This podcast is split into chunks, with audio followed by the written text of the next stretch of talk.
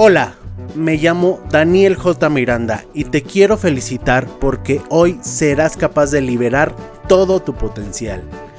Hace algunos años yo era un músico que ganaba mil pesos a la semana. Tenía sobrepeso, era nervioso, tímido y estaba viviendo en casa de mis abuelos. Hoy soy líder de mi propia empresa. Facturamos varios millones de pesos. Trabajo desde casa pocas horas al día.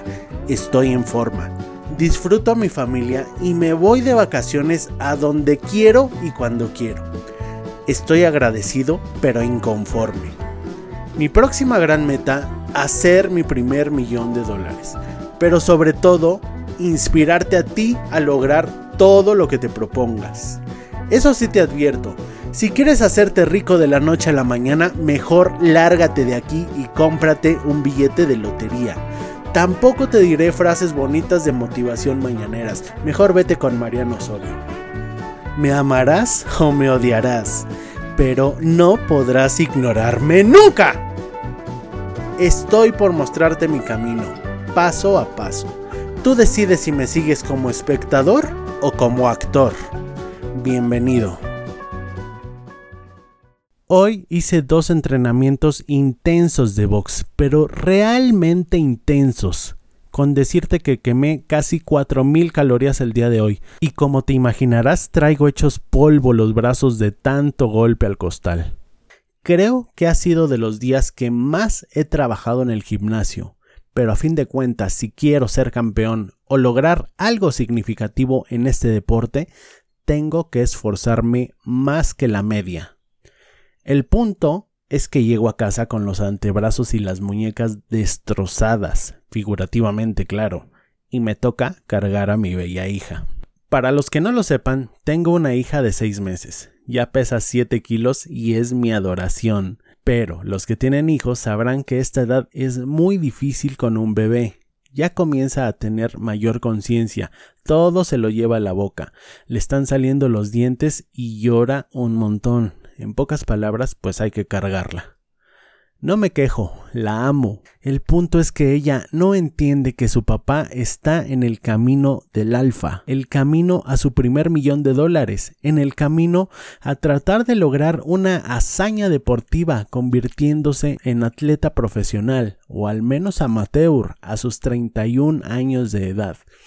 No entiende que tiene que escribir este contenido todas las noches para poder cumplir su visión. No entiende que tiene la espalda y las muñecas adoloridas y que para arrullarla se sufre, pues 7 kilos a largo plazo sobre una espalda es bastante. Al punto al que quiero llegar es que a veces pensamos que la gente no nos entiende y que tienen la obligación de hacerlo, que el mundo nos debe algo y la realidad es que no. El mundo no nos debe nada, ni respeto, ni dinero, ni nada.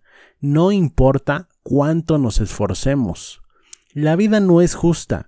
Algunos nacieron en cuna de oro y no tienen problemas financieros, y otros que se esfuerzan muchísimo muchas veces fracasan. Pierden ahorros, pierden tiempo, pierden el empleo, incluso pierden a seres queridos y amistades. ¿Te parece justo esto? No, Señor, no es justo. Pero cuando entendamos que la vida no es justa, lo asumamos y actuamos en consecuencia, entonces el camino será un poco y solo un poco más llevadero. No te enfoques en lo que no puedes controlar, dice el sabio proverbio. Enfócate en lo que sí puedes. Enfócate en tu propio esfuerzo, pero también en tus propias emociones. No te sientas mal al ver que la gente no te apoya, no te compadece, no te da palmaditas en la espalda. Esta sociedad es demasiado blanda y engreída. Reza el libro titulado El obstáculo es el camino, el cual te recomiendo muchísimo. Fíjate, si hubiéramos vivido en la época medieval, Dios mío, un rey era un ser que te podía mandar matar a ti y a toda tu familia solo porque no le caías bien y era completamente legal. Peste bubónica, la Santa Inquisición, enfermedades, guerras, hambre, etc. Imagínate haber vivido en esa época. Eso sí era injusticia, sí era sufrimiento de verdad, no como ahora. Ya para terminar, quiero contar algo que vi en Shark Tank, que si no conoces este programa, pues me decepcionas, ¿eh? Pues siendo emprendedor, este es un must. Pero básicamente, este es un reality show en donde gente emprendedora lleva sus productos, proyectos, ideas de negocio a cinco inversionistas y empresarios de lo más top del país. El objetivo es lograr que ellos inviertan dinero en su proyecto. Bueno, pues hubo un capítulo en donde llegó un chico universitario con una aplicación que era como un tipo mapa, pero dentro de un aeropuerto. Era el Waze de los aeropuertos, así fue como él mismo lo nombró. Para no hacerte el cuento largo, los Sharks lo rechazaron. Le dieron feedback, claro, pero le dijeron que su idea no era buena por X y por Y motivos.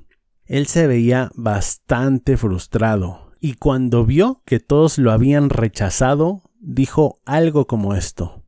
Por favor, ustedes tienen que invertir en mí. Yo no tengo un tío rico. Yo me la pasé horas y horas programando esta aplicación en el autobús después de cada juego de básquetbol. Por cierto, olvidé decir que pertenecía al equipo de básquetbol de su escuela. Por favor, inviertan en mí. Yo me he esforzado mucho por esto. A lo que Mark Cuban, emprendedor multimillonario y visiblemente molesto, le respondió Niño, deja de darte palmaditas en la espalda. Todos los que estamos aquí hemos pasado horas y horas programando también.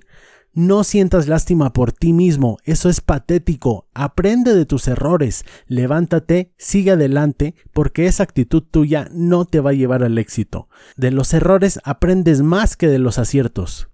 Si te das cuenta, básicamente le dijo lo mismo que yo te estoy diciendo a ti. El mundo no es justo. Esfuérzate sin esperar a que te reconozcan. Dalo todo para lograr objetivos, pero no esperes resultados. Has cumplido sin regresar uno de vuelta. Haz el bien sin mirar a quién y sin esperar nada a cambio, sin esperar nada, ni siquiera un gracias, ni siquiera eso. Y solo cuando esta actitud esté ya bien instaurada dentro de tu mente, solo entonces tendrás alguna probabilidad de éxito.